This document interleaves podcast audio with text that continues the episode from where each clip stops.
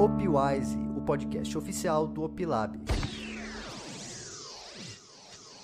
Fala galera, sejam muito bem-vindos a mais um episódio do Opwise, o podcast oficial do Opilab, onde toda semana você aprende um pouco mais sobre mercado financeiro e mais especificamente mercado de opções. Meu nome é Alessandro Abidum, aqui do meu lado, como de costume, Marcelo Paz, especialista em tecnologia e mercado financeiro. Beleza aí, Marcelo? Fala, Abidum, como é que tá? Hoje mais um podcast fenomenal aqui com o nosso amigo internacional. Hoje nosso podcast vai ser internacional. É um cara que eu conheci pessoalmente lá numa viagem que eu fiz e foi um ótimo anfitrião. Apresenta ele aí pra gente, Vidão. Exatamente. O convidado de hoje, meu, o cara é antifrágil até debaixo d'água, bicho. O cara já foi ortopedista, trabalhou com traumatologia, foi médico de grandes esportistas como o Guga. Hoje ele é trader de ações e opções, ensina as pessoas a cuidarem das suas finanças e investirem nos Estados Unidos, mercados internacionais. É o Doc Trader. Como é que você tá, Doc? Tudo bem, cara? Grande Abidum, grande Marcelo, prazer imenso estar aqui com vocês.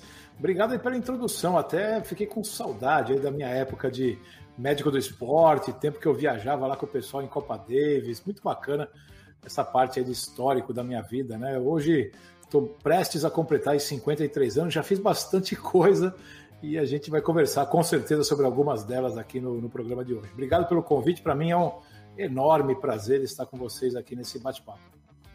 Cara, o prazer é todo nosso. É, você tem bastante coisa aí para é, que a gente possa aprender com você. E é, a gente queria começar perguntando o seguinte: você, já vi você falando em, em alguma das suas lives lá que, mesmo na época de medicina, você já tinha o hábito de investir. Né? Então eu queria entender como que era o seu conhecimento na época, a partir de quando que você começou a, a, a realmente se aprofundar nisso investimentos. Eu sempre gostei muito de, da parte de gestão de investimento pessoal, né? Como, como você bem, bem lembrou no começo, Abidon, eu, eu tenho um espírito de skin the game, acho que vem, vem do berço, né? Vem da, vem da barriga da minha mãe, acredito eu, porque tudo que eu fiz na minha vida, tudo que eu sempre quis fazer, eu sempre botei a pele em risco, fui testar, fui fazer a prática disso. Uh, eu sou muito heurístico, né, no conceito que o Taleb gosta em termos de heurística, que é você testar na prática as coisas e partir para algum, uh, óbvio, sempre com uma base teórica, mas partir para ação logo, né? Eu sempre fui muito de, de executar, né? Por isso até que eu escolhi dentro da medicina uma profissão que era uma profissão de bastante execução, né? E não é uma profissão entre aspas que você fica muito tempo estudando um diagnóstico clínico, como outras profissões que exigem um pouco mais de, de considerações no tempo, né? Que você tem que parar, o paciente vem, você volta no dia seguinte, volta na semana seguinte, vê uma coisa, vê outra, procura pensar no diagnóstico. Não. Eu já escolhi ortopedia de cara que é super resolutiva, né? Quebrou, vamos consertar. Não dá para operar, não dá para tratar com gesso, vamos fazer uma cirurgia. Então, a minha cabeça sempre foi muito resolutiva, né? Então, de ação. A minha primeira ação foi Bradesco, que eu comprei em 1995. Eu me formei ah, em 91, depois eu fui em 92, lembrando do conceito skin the game, naquela época todos os médicos, para ganhar o dinheirinho extra, eles passavam na prova de residência médica e eles trancavam a residência e durante um ano você trabalhava como médico militar. Então, como eu não tinha feito o serviço militar antes, em 92 eu fui trabalhar nas Forças Aéreas. Né? E foi, foi um ano muito bacana, porque ah, logo no primeiro dia né, que já veio o capitão lá que ia treinar a gente na, na, naquela apresentação em São Paulo. Isso é uma historinha bacana, eu vou contar rapidamente. Sempre lembrando do Skin the Game, hein, Abdul? Você falou bem, gostei da tua introdução aí. Já começaram a falar o seguinte: olha, o capitão falou, tem dois locais que vocês vão treinar. Eu sempre fui de São Paulo. Ou vocês vão treinar na base aérea de Santos, ou vocês vão treinar na base aérea de Campo Grande. Aí eu falei, pô, em Santos eu conheço, né? Vou passar um ano aqui, deixa eu ir para Campo Grande, que é uma coisa legal. Quem se voluntariza para ir para Campo Grande? Senão depois eu vou escolher, né? Cara, tinha uns 40 ali da minha turma, só eu levantei a mão. Falei, pô, esse negócio de Campo Grande não deve ser uma boa, né? E não tem ninguém aí querendo ir para Campo Grande. Pô, o mais engraçado é que depois o capitão já gostou de mim e falou: pô, bacana, gostei de você, vai você e vai mais esses todos que estão aí do teu lado. Falei, pô, já criei inimigo, né? Já criei inimigo, os caras estão do meu lado, já não gostaram. Eu sempre tive esse perfil aí de skin the game. No ano seguinte eu comecei a residência, era 93. Minha residência foi 93, 94, 95. No último ano eu já tinha ganho um dinheirinho bacana aí nesse ano de exército. Eu acabei ajudando também um outro médico de uma cidade que eu fiquei depois, porque a minha formação militar foi em Campo Grande, mas depois eu servi no CTA em São José dos Campos. Então ali tinha um centro grande de traumatologia, Dr. Luca Branquinho, nunca me esqueço o nome dele. Foi uma pessoa que me deu o meu primeiro cheque de emprego como médico formado. Né? Então a partir dali eu já peguei esse dinheiro, fui guardando. Naquele mesmo ano, pasmem vocês ou não, eu toquei num grupo de samba toda sexta-feira à noite. Fiz mais um extra que eu toco cavaquinho. Estou vendo vocês com violão aí e tudo mais. Então eu tocava, eu ficava, morava em São José dos Campos, trabalhava de segunda a sexta, sexta-feira à noite, pegava, a gente começava a tocar 11 horas da noite ali num grupo de, de, de pagode universitário, no pessoal de médico, mais um pessoal de engenharia do, do Mackenzie, a USP. Então, aí também juntei um dinheiro bacana. Esse dinheiro que eu juntei, comprei a minha primeira ação lá no final da residência em Bradesco, mas comprei, sabe por que motivo? Olha que analista fenomenal. Comprei porque eu tinha conta no banco, né? Foi, foi, o, meu, foi o meu indicativo de, de, de comprar minha primeira ação. Skin the game, pô. Oi? Skin the game, você tem ação do banco. Skin the game. Banco. depois vendi rápido, que acabou. A primeira vez que caiu um pouquinho já vendi, não sabia nada o que fazer. Aí eu falei assim: ó, quer saber? Esse negócio de ação não é para mim, é complicado. Então eu vou esperar mais um pouquinho. Comecei a estudar um pouco, né, a parte do mercado financeiro e comecei a observar a, a parte do mercado. Comecei a gostar muito disso e depois, passando um hiato grande, né, investi muito na medicina Aí lá em 2007 eu conheci um curso da Leandro Stormer, que o Roxo estava dando aula no curso, começando a dar as aulas dele de, de opções. Eu fiz o curso, porque era um curso intensivo de dois dias, que era, uma, era um sábado e um domingo, se não me engano. E nesse curso tinha o Stormer dando aula, tinha o Leandro dando aula, o Leandro Russell falando de análise técnica, e tinha lá o Roxo, era um extra lá do curso, né? Que era o, o, as duas horas finais, deixa o cara falar de opção aí. E quando ele falou de opções, aí eu falei, pô, esse negócio é super bacana. E no ano seguinte teve aquele crash. Ali eu já estava investido em Petrobras, em Gerdau, em Vale do Rio Doce. Aí eu já tinha uma carteira de ações. E como eu estava numa fase muito ativa ainda da medicina, o que que fazia? A ação ia caindo, eu ligava lá no Bani e falava, Tassila, compra mais um pouco aí, vai fazendo venda coberta. Compra e faz venda coberta. E naquele final de ano, eu vi que eu tinha economizado aí uma boa parte do meu prejuízo, não economizado, mas tinha deixado de perder o... Se eu tivesse só o papel, perderia muito mais do que só tendo a venda coberta de opções me ajudado a diminuir um pouco essa parte de queda. Dali em diante eu fiquei apaixonado por opções, fiz, uma, fiz um estudo bacana no Brasil, fiquei um tempo sem operar, e aí quando voltei para cá, quando fiz esse projeto de mudança para os Estados Unidos em 2014, aí realmente eu investi de cabeça no estudo, mercado americano, e a gente vai discutir muito mais disso no programa. Show de bola, Doc. É, você é um cara que é, trabalha muito com gestão de risco, né? Todo o teu conteúdo, tudo que você fala, os programas que a gente faz juntos, inclusive, a gente fala, você fala bastante de gestão de risco, a importância da gestão de risco, né? É, e de como usar as suas margens de forma adequada, como usar os investimentos de forma, de forma adequada, né? É, quando você não era do mercado financeiro, você chegou a ter algum problema, alguma, algum, algum erro médico, alguma coisa que no início da sua carreira que você possa comentar, alguma coisa que você possa falar a respeito disso, que tem a ver com essa história de, de gestão de risco também? Ah, muito, muito bacana essa sua pergunta, porque a gestão de risco faz parte da, da minha vida como um todo. Né? Então, como ah, é, é, existem coisas que você pode aprender no mercado, existem coisas que faz parte da tua, coisas que fazem parte da sua natureza. Gestão de risco faz parte da minha natureza. Então, por exemplo, eu, graças a Deus, em 20 anos exercendo a medicina, nunca tive um erro médico e nunca tive um processo. Isso eu me orgulho realmente disso mas eu já passei por situações, e olha que, olha que coincidência, Marcelão. Se você pegar, por exemplo, gestão de risco na, na medicina, é diferente do mercado financeiro? É diferente, óbvio, né? Porque você trabalha com outros fatores para gerar o risco, mas uma coisa não é diferente. Você faz mais gestão de risco, você ganha menos. Então, eu já cheguei a suspender cirurgia, e essa história é uma história bacana, né? Porque a paciente achou que ia morrer num dia antes. Então, dentro da minha gestão de risco, uma paciente que acha que vai no dia seguinte morrer numa cirurgia, ela não pode operar no dia seguinte. Então, olha que interessante. E essa paciente era uma paciente, não vou divulgar o nome aqui da pessoa, mas era sogra de um político muito importante da época, não era uma paciente qualquer.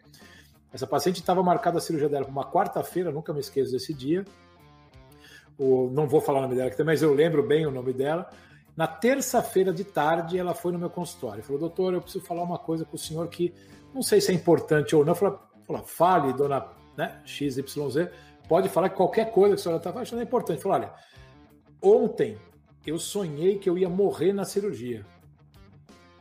Aí eu falei assim, muito bom, olha, obrigado por a senhora ter vindo, está cancelada a cirurgia. Ela falou, não, não, mas não é que eu quero cancelar, não. Eu não estou falando que eu pensei, pensei nisso, né? Eu só vim aqui para dar uma checada e falei assim, olha, eu não vou fazer isso, né? A senhora acredita no que a senhora quiser, mas para mim a cirurgia está cancelada. Liguei para o meu anestesista, o cara ficou dizendo, não, para com isso, a paciente era uma paciente de risco, né? Era uma prótese de joelho, paciente mais idosa, tinha feito um monte de exame. Marcamos para mais ou menos três semanas depois, um dia antes da segunda cirurgia da remarcada, eu liguei para ela. Falei: olha, a senhora está tranquila? Não, doutor, vai dar tudo certo amanhã. Eu falei: ótimo, lindo, maravilhoso. Então, quando você faz gestão de risco, também você deixa de ganhar um pouco na medicina. Eu suspendi a cirurgia quando o meu anestesista falava assim: ó, o paciente é jovem, tudo bem, pode não dar problema nenhum, mas tem esse examezinho aqui que está alterado. Falei: olha, a cirurgia é eletiva. Eu sempre lidava de forma mecânica, como eu lido nos trades. Olha, a cirurgia é eletiva, a segunda parte da cirurgia que a gente vai considerar, que é a, a, a parte de cirurgia poder ser adiada, bom, mais um checklist aqui positivo, vai trazer um risco para o doente se remarcar de novo? Não. Então, o único risco que tinha era desmarcar tudo que eu tinha feito. Era o honorário meu, o honorário do anestesista, o, horário, o, o, o quanto o hospital ia ganhar, mas eu não ligava para isso. Se, se dentro do meu protocolo de prevenção eu te, tinha que suspender a cirurgia, eu suspendi. Então, você vê que na medicina, qualquer outro lugar da vida, você faz mais gestão de risco, você devolve um pouquinho do que você pode lucrar, e é assim também que eu encaro o mercado financeiro, mas é uma, como você bem mesmo lembrou, Marcelo, é bacana essa tua, essa tua pergunta, gostei muito, porque é realmente o jeito que eu encaro a minha vida como um todo. Que assim, por você já ter trabalhado com atletas profissionais de alto nível, você já viu traumas e desgastes é, que o excesso às vezes causa no corpo da pessoa, né? Então, seja às vezes um impacto muito forte no joelho ou alguma coisa no, no tendão, esse tipo de coisa. Que, que você diria que no mercado financeiro é um dos maiores causadores de desgaste para o investidor? Seria alguma atitude? Seria alguma mentalidade? Eu acho que o desgaste do, do investidor no mercado financeiro, ele basicamente é o desgaste emocional. A gente, a gente observa muito, hoje, inclusive, num dos cursos que eu tenho lá um grupo de Telegram, que eu converso diariamente com os alunos, um deles colocou muito bem isso. Ele falou: Poxa, olha, né, tô, tô aí, tô vendido, vi que as ações estão subindo, o meu PNL, né, o meu preço lucro diário está negativo, ah, não lido muito bem com isso ainda. Como que você lida com isso? Essa foi a pergunta dele, inclusive hoje no grupo. Então, eu não tenho dúvida nenhuma que o desgaste é sempre emocional o desgaste principal. Não é nenhum desgaste em termos de não saber a estrutura, mas cedo ou mais tarde você aprende aquela determinada estrutura. Se você está entrando no mercado de opções, você tem muito receio né, daquelas figuras das gregas e tudo que possa. Assim, qual, o que é uma, um delta, gama? Nunca vou entender. O delta é perto do vencimento que piora ou melhora. Eu quero gama, não quero. Estou short em volta. Isso aí você acaba aprendendo mais cedo ou mais tarde, no meu modo de entender. Uh, e a parte emocional é que é a parte mais difícil. Isso aí é você com você mesmo, é você que vai ter que lidar com as perdas. Tem vários estudos ligados à área de, de behavior economy, né, que é a economia comportamental. Uh, inúmeros pesquisadores já observaram isso. Se você pegar um investidor e o cara num dia ele ganha 2 mil dólares, no dia seguinte ele perde 1.800, ele tem um líquido, um, um lucro líquido de 200 dólares, né? Mas ele fica muito mais triste se ele tivesse mesmo lucro de 200 dólares, mas foi o seguinte: se ele ganhou, uh, se, ele, se ele pegou zero num dia e ele ganha 200 dólares no outro, ele está muito mais contente, né? Então é, é, é, engraçado isso. No final dos dois dias, o resultado é o mesmo financeiro, né? Você ganhou dois num dia, perdeu 1.800 no segundo dia, você está com um net de 200. Você tem zero num dia, 200 no outro, você tem 200. Esse cara aqui está muito mais feliz. Né? Por quê? Porque o comportamento humano, nosso cérebro, ele é trabalhado para ter. É, isso aí é antigo, tá? É uma, área, é uma área antiga do cérebro, que é uma área mais central. O nosso cérebro, até por uma questão de proteção, a área mais interna, ela é mais dentro mesmo da cabeça, lá para baixo, lá no meio. Você imaginar a cabeça como sendo uma bola, né? É o meio desse círculo. As áreas mais novas, né, as áreas mais de fala, as áreas que não são tão básicas em termos de resposta do corpo, elas são mais periféricas, né? São as áreas frontal, sensibilidade, área parietal, que é essa aqui, termos mais médicos, aí lembrando um pouquinho da medicina. As áreas básicas, que são aquelas áreas ligadas à preservação da espécie, são elas que controlam esses comportamentos mais emotivos, automáticos da perda, da perda dá uma versão muito grande. Então, isso, eu acho que essa é a parte disparada do investidor, que é a parte que ele tem que controlar melhor, porque num ambiente como o que a gente vive agora, principalmente, isso é extremamente importante. A gente está num topo de mercado, topo de mercado aqui nos Estados Unidos. O Brasil não está tanto, mas é um, a bolsa nunca esteve em índices tão, tão altos como estiveram nos últimos tempos 100 mil, 120 mil. Então fica aquela sensação, né? Você conversa com o vizinho do lado, fala, pô, minha ação da Petrobras subiu lá, ganhei só hoje 3%. E o cara na renda fixa lá ganhando aquela miséria, né? O cara, não, não vou entrar nesse negócio de ação que é muito complicado. Ele vai na padaria, ele vê um cara tomando cafezinho e mostrando lá a televisão da padaria, mostrando lá Petrobras sobe 10% depois de publicar um balanço positivo, o cara de fora, né? Aí o cara vai para casa, a mulher viu o Jornal Nacional e falou: pô, o Bonner comentou esse negócio de ação, você não investe em ação? Pô, vamos bater um. É assim, cara, e você quer entrar no meio, você quer participar daquela manada. Então, para ficar de fora de uma dessa é muito complicado. Outra máxima né, da ação, né, o engraxate ou o taxista falando para comprar ou vender uma ação é sinal de topo, né? Então. É, essa parte do psicológico eu sei bem o, o, o, custo que isso tem, porque eu me aventurei no day trade, perdi bastante dinheiro fazendo bobagens aí por conta da parte psicológica. Mas vamos, vamos para um assunto mais legal aqui, né, Doc? é, é, é, você tratou muita lesão de atleta, né? Você é ortopedista de formação e foi por muito tempo de, de pessoas, inclusive famosas e tudo mais. Mas vamos trazer essa, essa experiência para o mercado financeiro. Que tipo de lesão que você diria que foi a história do cara que perdeu tudo com cogna? Que lesão que foi? Foi uma fratura exposta? Que, que, que tipo de lesão que você compararia? O cara que Olha, pôs tudo em cogna? quem pôs, quem pôs tudo incógnito, incógnita né, e perdeu esse dinheiro todo foi uma fratura exposta, aquela de tíbia e fíbula, né? Que no passado a gente falava tíbia e perônio, né? Oh, fratura exposta de tíbia e perônio era um sinal de que tinha acontecido alguma desgraça, né? Então, para a gente é, é mais uma lesão para tratar, mas eu considero uma fratura exposta, né? A fratura exposta é aquela que deixou o cara quase morto. Deu para fazer algumas algumas talas ali para provisoriamente tentar segurar alguma coisa, mas olha, essa, essa é a beleza, entre aspas, né? Não, obviamente não perder dinheiro, mas essa é a maravilha do mercado financeiro. Não tem nada que se compare com, com você fazer um trade desse e perder essa quantidade de dinheiro. Mas eu digo uma coisa: às vezes, quando você toma uma primeira queda daquela e você não investiu um capital tão grande, isso é extremamente saudável para você se disciplinar para os próximos. Então, às vezes, você tem que entender essas pancadas. Eu já perdi dinheiro assim com call, né? nunca operei muito alavancado, então por isso que eu sempre até digo nos programas que eu participo todos: olha, vocês nunca vão me ver num trade muito milionário, né? ganhando 10 mil por cento, porque não é o meu perfil de investir. Já tive trades que renderam 500%, 600%, mas sempre trades pequenos. Eu não opero muito alavancado. Então, por isso que eh, esse é um tipo de, de problema que eu não vou ter. O que eu estou começando a fazer, e desde o ano passado, e já deu para aproveitar uma parte nesse crash de março, eu estou começando, com o mercado em topo, a me posicionar fora do dinheiro em puts.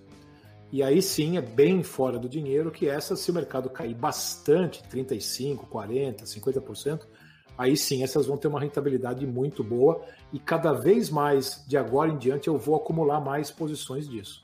Então sempre eu vou procurar tirar um dinheiro do mercado com venda de volatilidade, uma parte desse dinheiro eu vou começar a deslocar mensalmente para essas estruturas bem convexas. Então, porque nos próximos dois anos eu acho que a gente pode ter alguma coisa bem, bem complicada em termos de queda, eu quero estar exposto nisso. Se não tiver essa queda e o mercado continuar subindo, eu vou continuar nessa estratégia.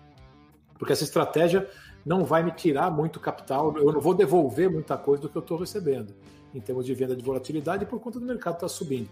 Então é tirar um pouco do dinheiro dali para me expor nessa convexidade. Usar o dinheiro do mercado, né, Doc, para aproveitar.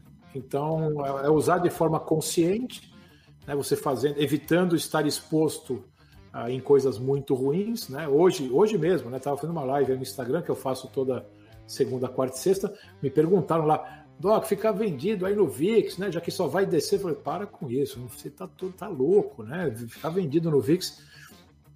Nesse ano, não sei se vocês sabem, a gente começou, cheguei a comentar num programa com o Roxo numa terça-feira, o terceiro maior market maker de Chicago quebrou nessa, nesse crash de março.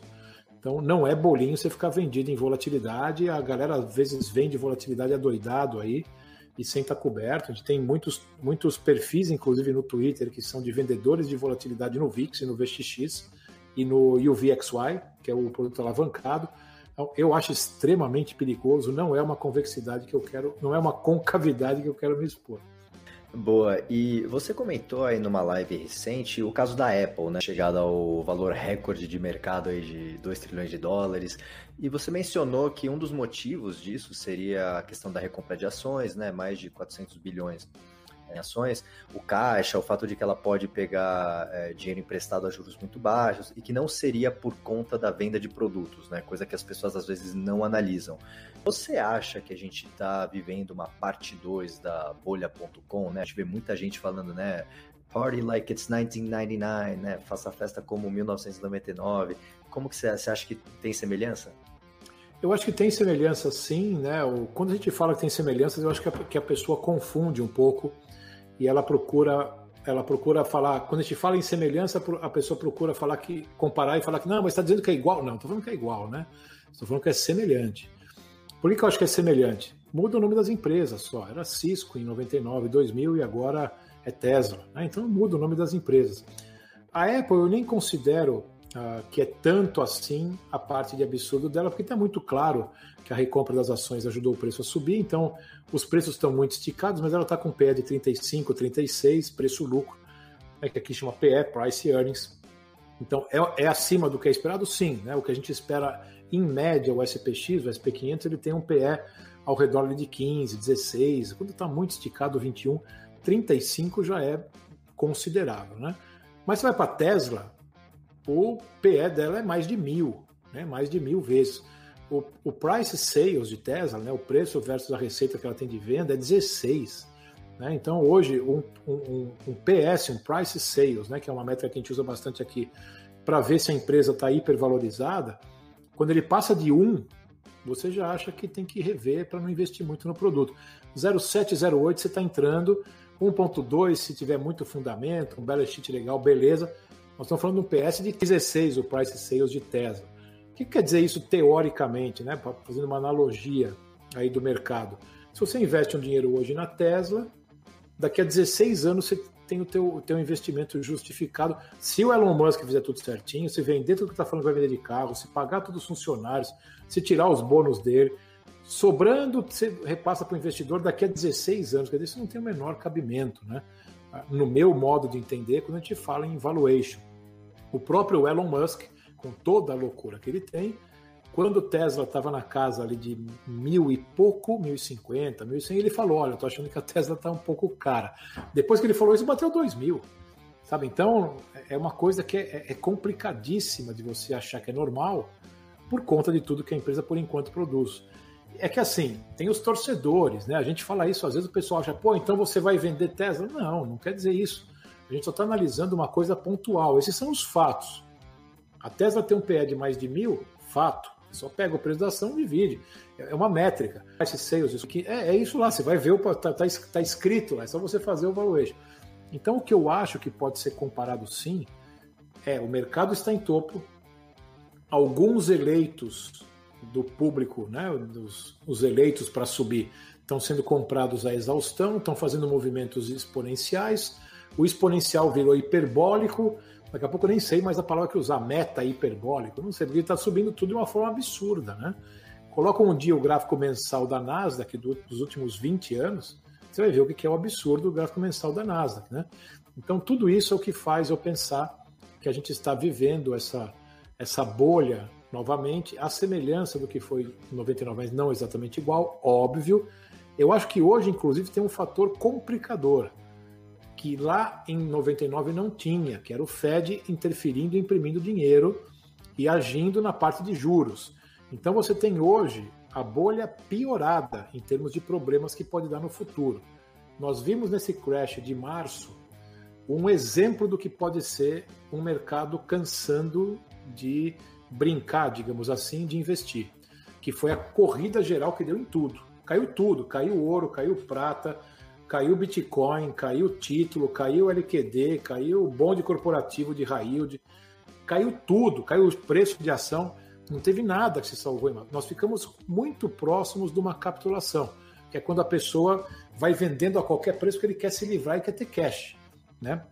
Então ali eu acho que o Fed assustou demais e falou: olha, eu vou fazer uma interferência brutal nisso daqui, senão o sistema desaba. O único problema, né, voltando para a comparação com a medicina, é que o paciente está terminal e você continua injetando morfina para tratar a dor dele. O remédio vai ser cada vez pior, porque cada vez vai aumentar isso daí, porque o que a gente viu em 2000, com aquela velocidade que teve de queda, já é o complicador do Fed ter entrado depois de 2008. Então, essa sequência do QE3, do QE2, que agora eles colocaram como QE 3.5, né? Quantitative Easing 3.5, QE 4. Não, não é nenhum QE, mas era, né? Então, isso aí está muito, tá muito complicado. Eu, pessoalmente, comecei a me assustar, entre aspas, né? Não de assustar, de ficar com medo, de ficar atrás da porta, mas eu comecei a tirar o meu pé do mercado na parte de exposição completa em ações a partir do verão de 2018, quando começou a dar o problema na curva de juros, quando o Fed tentou fazer uma segurada de, de tirar esse dinheiro que ele tinha colocado no mercado. Isso aí foi mais ou menos julho, agosto. Setembro de 2018 deu um problema grande ali no Ripple Market, que são aqueles juros de curto prazo onde os bancos trabalham o dinheiro deles. Em dezembro deu aquela bobeada do, do Fed, né, de ter falado que ia, não, precisamos ser austeros, para retirar esse dinheiro do mercado, para não, não dá para ter essa bonança, etc. e tal. O mercado desabou até o Natal, até 24, a ponto do Jerome Powell, no meio do Natal, ter que, no dia seguinte útil, ter que falar, não, olha, não é bem assim, o mercado entendeu errado, pronto, ali ali estava mais do que claro, o Fed se vendeu para o mercado. Né? Então falou, ó, o que precisar, a gente não vai deixar o mercado cair, e dali em diante, dinheiro na praça, como você bem disse, o mercado pegando, todo mundo comprando, Juros lá embaixo, juros na Alemanha negativo, juros nominal ainda positivo, mas quando corrigido pela inflação já negativos aqui também nos Estados Unidos. Né? Se descontar a inflação, já está negativo aqui também. Então não tem mais onde investir, está todo mundo comprando ação. Então esse é o cenário que nós estamos vivendo, por isso que é muito problemático isso aqui no médio e longo prazo. No curto prazo, acredito que isso não muda, não muda, acredito que isso vai continuar positivo, principalmente até o final do ano, eleição americana ninguém vai deixar a peteca cair, mas a partir do ano que vem, se, ainda por cima, se tiver uma segunda onda de Covid, a vacina não estiver pronta, a percepção da população vai ser que a doença pode afetar muito ainda. Continuarem restringindo os esportes americanos, onde é uma grande fonte de receita para um monte de gente. Então tem espetáculo, você consegue imaginar hoje quando que vai ter um show de novo da, sei lá, Celine Dion que vai estar lotado com todo mundo do lado dando risada sem máscara. Não, não dá para imaginar isso hoje quando vai voltar, né? Então, isso envolve muita gente, envolve muito negócio, hotel, agências de viagem, as empresas aéreas já estão falando que se não ajudar com mais dinheiro a partir de outubro, tem que mandar muita gente embora. 19 mil na United, mais 1.900 na América de piloto. Então, vai começar a pipocar essas notícias a partir do ano que vem. Né? Então, o cenário para médio e longo prazo não é muito bom para as ações. No curto prazo vai continuar sendo essa festa aí. É uma loucura isso, né, Doc, que a gente está vendo. Ah, o cenário já estava muito negativo antes da crise, né? A gente já esperava é, a, a, que a economia tivesse uma correção mais forte por conta de que as, os fundamentos já estavam ruins, e mesmo assim, é, agora com tudo muito pior do que estava antes de março, né? A, economia, a base da economia, a gente está vendo essa loucura com a bolsa de novo batendo o máximo. É, você fala bastante no, no, no, programa, inclusive que eu participo com você, é, que eu passei a participar honradamente aí com você é, recentemente. Prazer. Com o Roxo. É, a, você fala, a gente fala bastante lá sobre é, o Trump, sobre eleições e tudo mais. É, mas vamos falar aqui para o pessoal do, do Opwise que não, não, ah, talvez não assista o programa ainda, até convidando vocês para assistir o programa do Doc que a gente faz é, com o Roxo, que é toda, é, terça-feira às 5, né, Doc? É... 5 horas, 5 horas do Brasil. Exatamente. É, como, que, como que a eleição americana você acha pode afetar é, o mercado americano, né? E, e, principalmente o que, que dependendo do ganhador, o que, que poderia afetar o Brasil? Que, como é que você acha que pode afetar? Eu acho que a eleição americana ah, ela ela está super bem desenhada no seguinte sentido: se mantiver ah, o governo atual, Trump e, e republicanos, e não houver nenhuma grande mudança no Senado e na, e na House, né, que é a, a, Câmara dos, a Câmara dos Deputados aqui dos Estados Unidos, continua tudo igual, o mercado vai continuar otimista, pode ser que tenha uma sentida aí, principalmente em alguns governos locais por conta do Covid, se os governadores forem muito inimigos do governo central, Nova York, Califórnia e assim por diante. Se ganhar o democrata, o que eu acho que é um cenário pouco provável, aí realmente o mercado vai sentir demais. Já ele já tem um projeto muito grande que envolve aumentar tarifa, aumentar taxa, imposto de grandes fortunas, aumentar imposto de Wall Street. Normalmente os democratas, né, o que eles são os liberais entre aspas aqui, né, mas o liberal aqui quer dizer o cara de esquerda. Eles são muito mais pró-estado e menos liberais, né, menos libertários, digamos assim. Então, nesse sentido, se tiver uma eleição com o Joe Biden ganhando e além de tudo tiver uma mudança no Senado que não vai combater esse projeto democrático, aí a coisa pode complicar um pouco mais para o mercado financeiro. Não acredito que isso seja o cenário mais viável por conta de muita coisa. Primeiro, a economia, a gente tem que lembrar que a economia americana, mais ou menos duas semanas antes, se não me engano, duas ou três semanas antes da eleição, vai publicar o PIB do trimestre, que vai ser um PIB bom, porque partiu de um PIB trimestral muito ruim, que foi esse Q2, o segundo trimestre. Esse terceiro trimestre publicado logo antes da eleição vai ser muito bom. Então, você imagina que vai ter de propaganda mostrando recordes do PIB, né? ninguém mais vai se lembrar do Covid na campanha republicana. E essa última impressão ela sempre fica para o eleitor, porque aqui a eleição não é obrigatória, ela é um pouco diferente do Brasil. Então, se um pouquinho antes a pessoa que vai votar no candidato dele está achando que o candidato não vai vingar, o cara não vai votar. Ele simplesmente esquece a, a votação. E fica lá só para os delegados regionais, que já são meio cartas marcadas do partido de cada um. Alguns estados, por exemplo, são estados onde, se você se declara republicano ou democrata, você não precisa nem votar em ninguém, automaticamente o teu voto vai para os candidatos do teu distrito que são daquele partido. Então, tem toda essa dinâmica eleitoral mas que eu acho que vai ser favorável para o Trump e para os republicanos que estão no poder. Aliás, nas eleições americanas, quase nunca, né? Acho que teve um candidato só que perdeu a eleição americana estando como presidente atual e que o mercado estava se recuperando muito próximo da eleição. Tem que estar tá caindo muito a economia para o Trump não se eleger ou tiver alguma, alguma coisa surpresa aí no caminho, né? Mas para o mercado está muito claro continuando o Trump, a mensagem é a mesma para Wall Street. Se entrar os, os, democratas, deve ter gente apostando nesse evento binário com umas putizinhas lá longe no, no índice para uh, se o Biden ganhar, por exemplo. Falando inclusive de puts, né? Vamos, vamos aqui para um ah. cenário hipotético. Olha, o pau no mercado financeiro mundial parou tudo e a única forma que você tem de recuperar o seu dinheiro é fazendo um trade. Só que você só tem a opção de comprar put.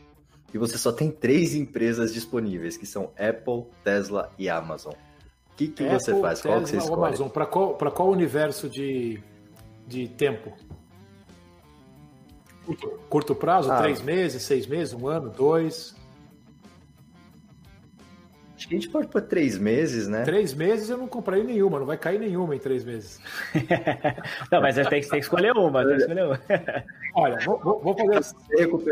Vou, fazer assim, eu tenho que escolher. Já que eu tenho que escolher, eu vou falar sobre. Vou falar sobre seis meses e seis meses e três anos, pode ser? Seis meses eu escolheria Tesla. Para daqui a três anos eu escolheria Amazon. Isso foi inesperado. É, por, que, eu, por que Amazon? Eu acredito, eu acredito que a Amazon vai ter uma competição muito grande começando a partir do ano que vem, e agora basicamente, uh, com relação ao comércio de uh, virtual, digamos assim. A, a, Amazon vem nadando de braçada nisso, muito por conta de ser uma empresa que começou assim no mercado, tem, uma, tem um tipo de business que é um tipo de business uh, interessante, né, e pioneiro nisso mas eu acredito que com o tempo vão ter competições principalmente na área de cloud, e aí as empresas vão fazer algum merging e a Amazon vai perder essa dominância dela gigantesca que ela tem hoje nesse comércio online. Para mim isso acontece daqui a 3, 5 anos. Legal, só para te dar um contraponto disso, Doc, é, a, a, o que eu acho que a dificuldade que as outras empresas têm de cloud, que já existem, hoje você tem o Google, você tem o Azure da Microsoft, é, tem outras entrando, mas o nível de avanço do técnico da Amazon ele é muito acima. Eu, eu, tô, eu digo isso como utilita, usuário do, da parte técnica mesmo, né? De cloud, do, é, de montar servidor e coisas assim. E realmente é muito, muito longe a, a vantagem que eles têm. Então eles estão sempre muito à frente. Mas eu concordo que é, uma hora o, a hegemonia tem que cair, né? Tem, é uma é, regra de acho, mercado. Eu acho, eu acho que é muito mais fácil, né? Você ter a, a, Apple eu acho que é um caso à parte, porque como ela tem um número de clientes e uma base muito fiel, né, a Amazon também tem isso, mas uh, você chegar e tiver um competidor da Apple uh, chegando no caminho, eu acho que a Apple consegue se dar um pouco melhor do que se a Amazon tiver um, um competidor à altura, né? Você pode perceber que a Amazon ela tenta tirar o máximo os competidores, quer entrar em tudo quanto é tipo de negócio. Aqui nos Estados Unidos ela é dona do Washington Post, ela tem várias entradas em outros tipos de mídia, né? Ela procura controlar essa mídia e deixar tudo muito próximo ali. Então eu acho que com o tempo vai chegar uma competição do lado, algumas que vão atrapalhar um pouco essa liderança. Tá? Então é mais nesse sentido. Não acho que vai falir em três anos, né? Mas eu acho que vai incomodar bem alguma coisa que chegue de três a cinco anos. A Tesla, apesar de ser uma empresa que tem tudo para esse preço cair, ela é uma empresa que dentro da área dela eu acho complicado chegar alguém com a, com a expertise que tem a empresa, né? Pode até pensar num produto parecido, mas vai ser difícil tirar essa dinâmica da Tesla, pelo menos nos três próximos três, cinco anos, né? Ela é uma empresa que o pessoal não quer comprar porque está muito caro, mas também ninguém quer shortear. É, né? não, eu, eu não faço nada, tá louco. É, uma última curiosidade só sobre a Amazon, eu, eu tenho particular, particularmente uma, um apreço por Amazon, porque eu usava muito. É, a política de preços. Eu sou Amazon Prime, eu tenho Amazon Prime. É, a, a, política de preços dele, eu tinha, o, a gente, eu tinha a empresa que a gente só usava serviços dele, de cloud, e o, a gente tinha um representante comercial, e a política deles, Doc, não sei se você sabe disso, mas é sempre de redução de preço, eles nunca aumentam preços. Todos os servidores, todos os serviços que eles têm, pelo menos na parte de cloud, eles, ele, a política é, nosso preço sempre vai cair. É, e aí eles vêm para a gente tentando fazer assim, ó, como é que eu faço para diminuir a sua conta? Eles procuram a gente para tentar diminuir o preço do, que a gente paga. E segundo eles é o seguinte, como a gente já tem o budget, né, de, é, de X para gastar com, com infra, como a gente, quando a gente diminuir a, o custo, a gente vai investir em outros serviços que eles têm, porque o budget já está lá. E aí, no final das contas, a gente acaba gastando mais com eles. Olha, até isso os caras são geniais. não sabia, não. Não sabia, é. não. É, agora vamos. Mais uma pergunta interessante aqui. Se você pudesse dar um conselho para o Jay Powell agora, qual seria? Olha, uh, eu não gosto muito de ser conselheiro de ninguém, né? Mas uh, eu falo aqui dos meus alunos, até eu falo e todo mundo pergunta: Doc, o que você faria com esse trade? Né? Eu falo: olha, se fosse o meu trade, eu faria isso, isso, isso. É, o meu conselho para ele não seria nenhum conselho, né? Porque eu não, eu provavelmente se eu estivesse lá, duraria três dias, né? Porque eu já ia mandar um monte de gente para aquele lugar se eu fosse o coordenador da coisa. Eu não serviria para ser político, né? Então, em todas as áreas que eu atuei com pouco de política, né? Eu cheguei a ser cheguei a ser de, do meio universitário, eu fiz mestrado, fiz doutorado, mas em todo lugar que eu passei eu criei encrenca com alguém simplesmente por falar a minha opinião, porque eu sempre fui um pouco avesso a esconder aquilo que eu penso. Então eu procurava ser claro e eu não conseguia muito me relacionar com pessoas que eu considerasse de um certo nível ruim. Né? Ruim no sentido de, olha, a pessoa está aqui porque ela, porque ela tem uma exposição maior política, você tem que respeitar ela. Não, eu não respeito, né? Eu não respeito uma pessoa que eu não admiro. Então, esse, isso para mim causou muito problema na minha vida, por eu ser sincero, por eu ser franco. Né? Então, provavelmente eu nunca estaria na situação do, do Paulo. Eu acho que ali, o grande erro que ele cometeu, mas ele cometeria esse erro mais cedo ou mais tarde, foi achar que ele poderia, com os modelos acadêmicos, fazer o melhor possível dentro do Banco Central. Não existe essa independência. Toda essa independência que é, é disseminada pelos objetivos do banco, está claro ali nos objetivos do Fed, não existe. É, isso daí não tem cabimento você falar que tem independência se você faz o que ele faz. Para mim, a experiência de moeda fiduciária, desde que acabou o padrão ouro de 71, ela está se mostrando completamente ah, ruim, ela está se mostrando ineficaz, porque nós estamos aí com 50 anos de moeda fiduciária, ou seja, que é você imprimir papel sem ter lastro, isso aí já está mostrando como que você deixa os políticos bem tranquilos para fazer um monte de coisa que interessa só para eles, que é se continuarem no poder eternamente. O político está preocupado com uma coisa que é voto, 99% das vezes ou mais. Tá? E o Jerome Powell está preocupado em contentar esses políticos que estão do lado dele, falando para ele tomar determinadas atitudes. Então o Trump solta lá um Twitter falando que ele tem que baixar os juros, que ele está sendo muito lento, lento para isso ele vai lá e solta um Twitter falando que foi inoportuno o comentário do presidente, que o Banco Central é independente, passa três semanas ali abaixo. Entendeu? Então, sabe, não tem o que não tem o que discutir. Se você acompanhar os discursos do Fed, os minutes, né, que são as atas do Fed, você vai ver que ele tinha que ter já dado um basta nisso em 2018. Em 2018, quando ele começou a subir o juro e tirar o dinheiro de circulação, era ali que ele tinha que ter feito. A bolsa ia cair, ia ficar um... mas ia se compensar o mercado, entendeu? Ia, ia se corrigir naturalmente, como a economia se corrige, como já aconteceu em várias outras vezes. Então, o grande problema dele foi, entre aspas, ali, ter, não ter tido peito de topar o que ele tinha que fazer naquele determinado momento, que era segurar um pouquinho essa liquidez do sistema. Agora não se controla mais nada, agora ele está totalmente à mercê de um barco desgovernado e ele vai ficar fazendo mais do mesmo. Amanhã provavelmente ele vai falar que ele tolera um pouco mais de inflação, que os juros devem ficar próximo de zero por dois, três, quatro, cinco, dez anos, né? Dez anos eu tô brincando, mas ele deve falar e deve prometer que vai ficar dois, três anos com juro bem baixo, ou zero, tá? Então, tudo isso, tudo isso já, já são as consequências do que ele deixou de fazer lá para trás. É bem interessante isso que você falou, porque ele até, ele até falou, né, numa coletiva lá, falou, não estamos nem pensando em pensar é, em aumentar os tipo, juros. Né? Olha, gente, pode ficar tranquilo, pelo amor de Deus, não façam como no Natal de 2018. E o que vocês querem que eu fale? Olha, eu não estou nem pensando em pensar em nada. Fica tranquilo aí, vai, vai brincando aí, compra as coisas.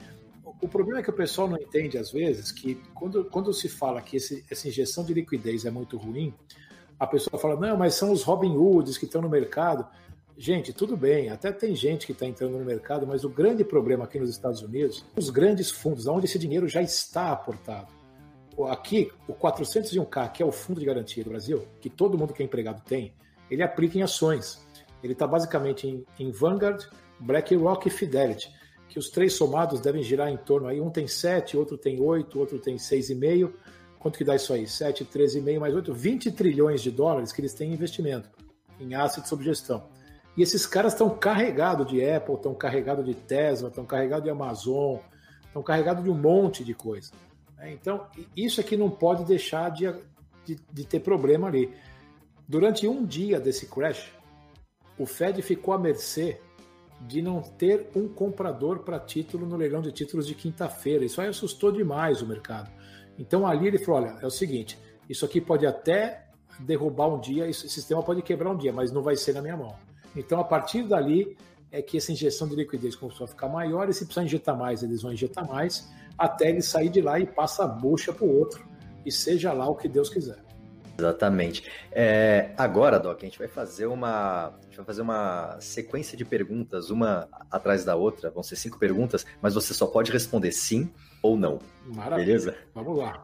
Subir os juros? Sim. Trava de alta no ouro? Sim. Short EWZ? Não.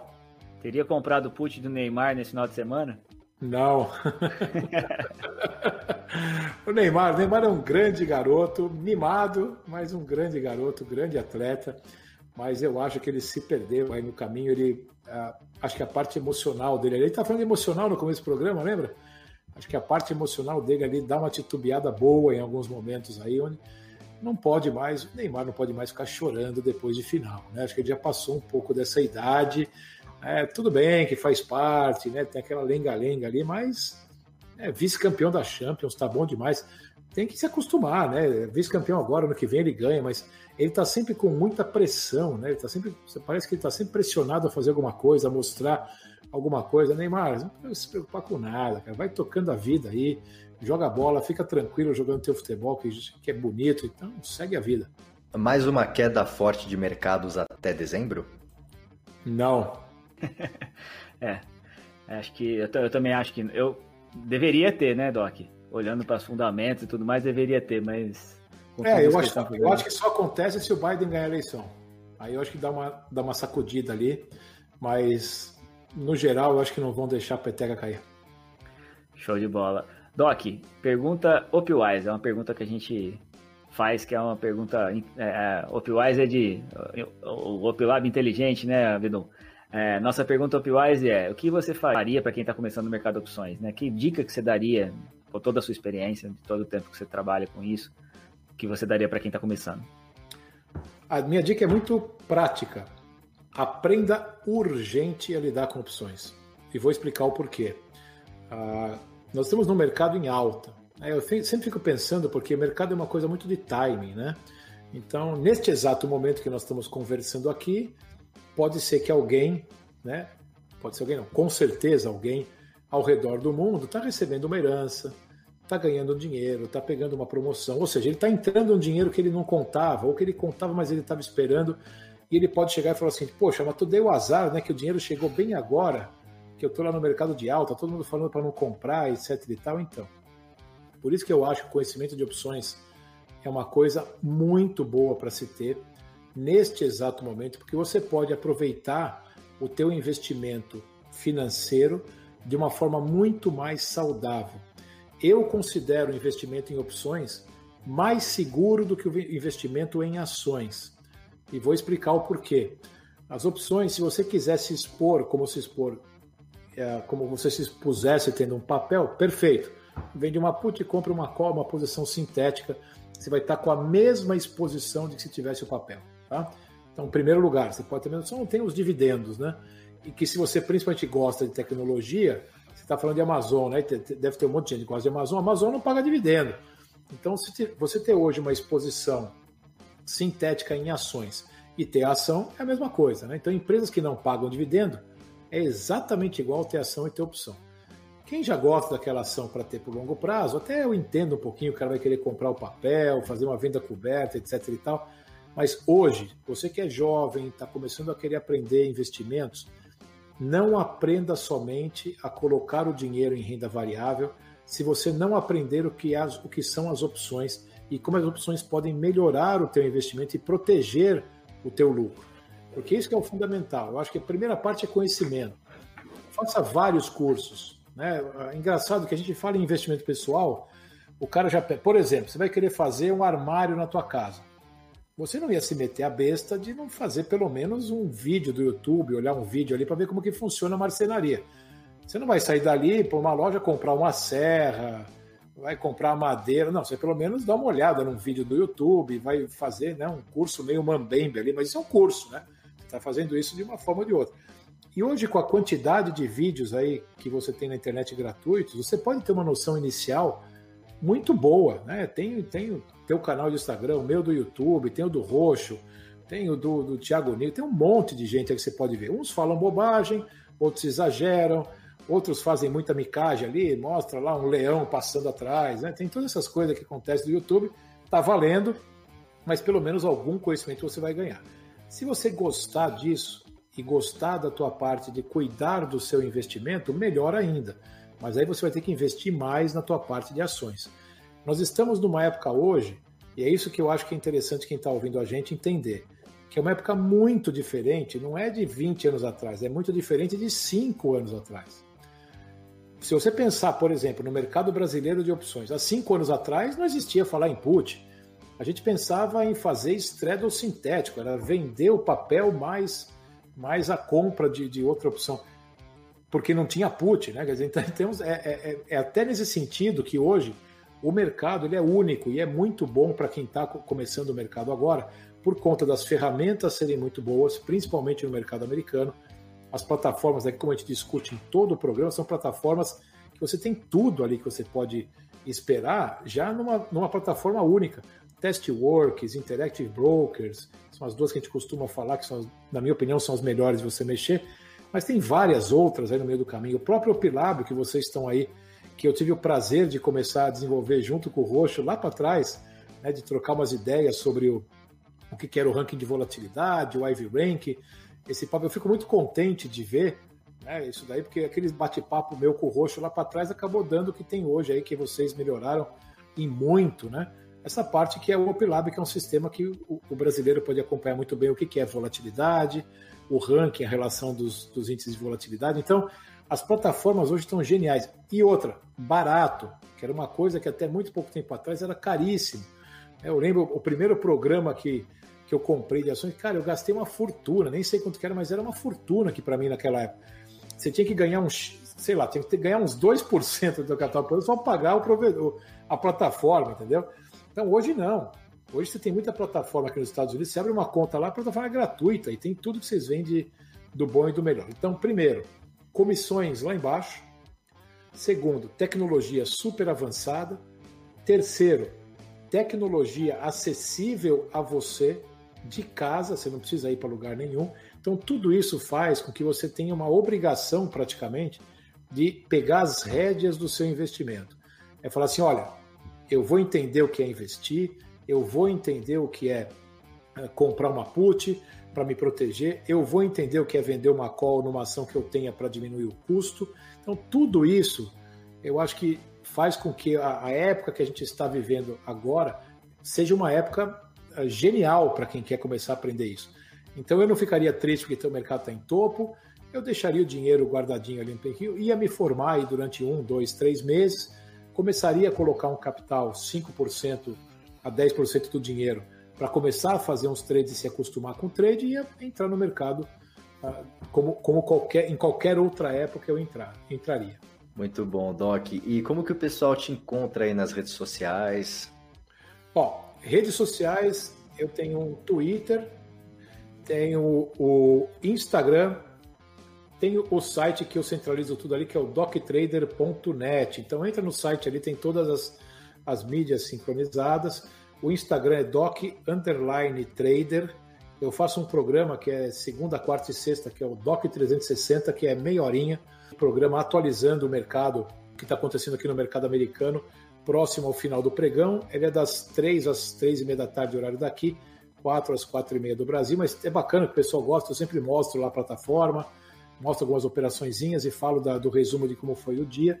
Às quintas-feiras no meu canal do YouTube, Doc Options Trader, YouTube barra Doc Options Trader, às, toda quinta-feira, às quatro da tarde, no, às três da tarde no Brasil, duas da tarde aqui na Flórida, eu sempre falo um programa sobre macroeconomia. Geralmente tem um convidado que, eu, que vai junto para falar sobre a impressão dele de Fed, de mercado, de juros.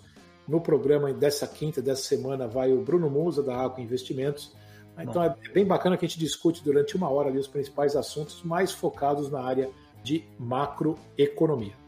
Excelente, Doc, cara, muito obrigado pela sua presença, o conteúdo foi riquíssimo. Marcelo Paz, como que o pessoal acha você nas redes sociais? Bom, primeiro, obrigado, Doc, pela presença, foi uma honra receber você aqui no Prazer é Portuais.